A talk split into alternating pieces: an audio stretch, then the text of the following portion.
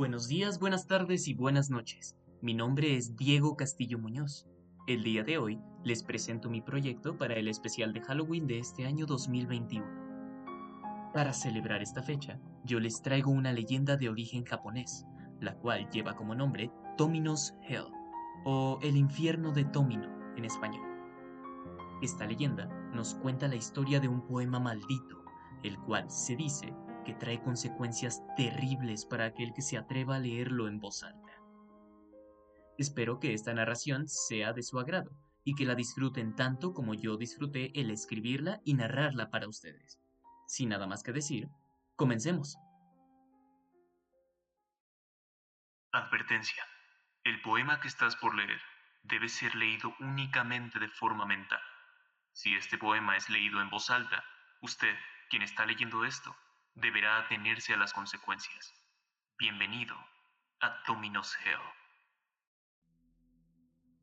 Así decían las primeras tres líneas escritas en aquella extraña página web que Daniel había recibido por correo aquel día. Él no conocía al remitente, así que estaba bastante extrañado.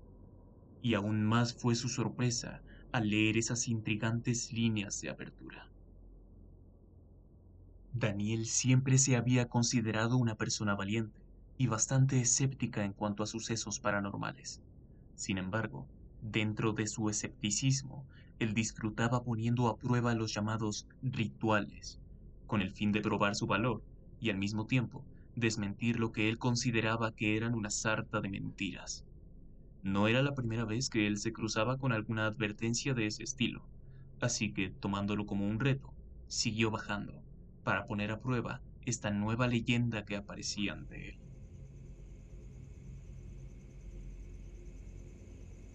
Así que Daniel siguió navegando en la página web para poder leer el poema mencionado en aquella sombría advertencia.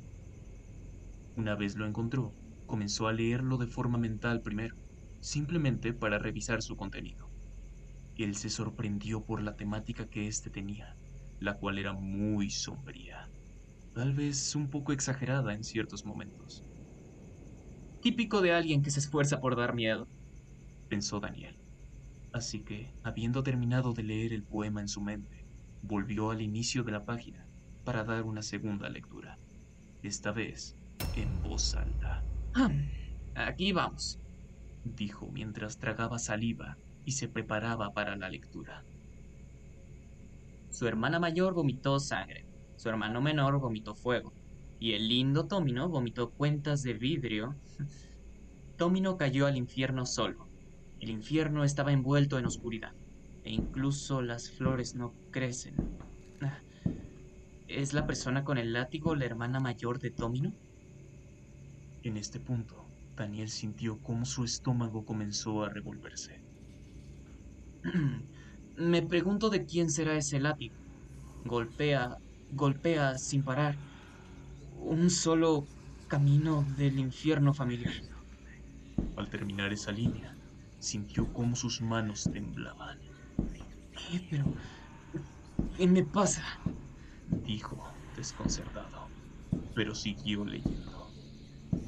¿Lo guiarás al oscuro infierno? Hacia la oveja de oro, hacia el ruiseñor.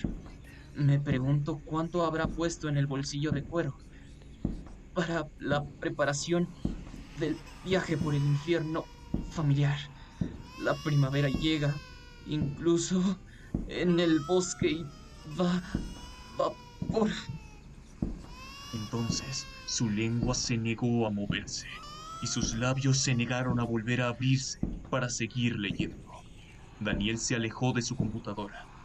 Para este punto, estaba siendo abordado por un sudor helado que recorría su frente.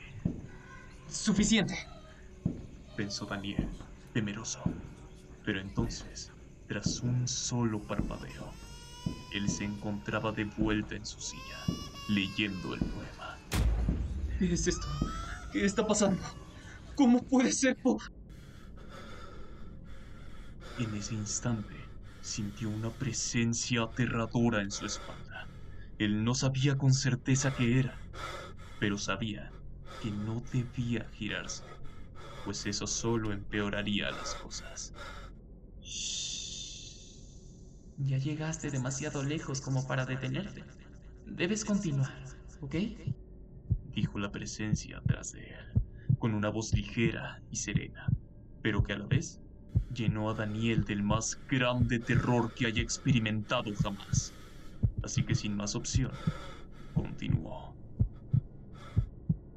Incluso el vapor del oscuro infierno, el ruiseñor en la jaula, la oveja en el carro, lágrimas en los ojos del lindo Tomino. Daniel temblaba tanto que apenas si podía leer y sus ojos, llenos de lágrimas de terror absoluto, apenas lo dejaban ver las palabras. Por favor, por favor, ya no. Continúa, dijo la presencia. Pero, pero ya no puedo. ¡Continúa! exigió la presencia. Llora, ruiseñor, por el bosque lluvioso sus gritos de que ha perdido a su pequeña hermana. El llanto reverberó por todo el infierno. Daniel sabía que estaba perdido, sabía que no podía parar de leer, pero también estaba seguro de que si terminaba, su destino sería uno peor que la muerte. Desesperado y aterrorizado, pudo pensar en solo una solución. Antes de llegar al último verso, él mordió su lengua con toda su fuerza, arrancándola de una sola mordida, perdiendo toda capacidad de seguir leyendo. Entonces, sintió como el ente detrás de él finalmente había desaparecido.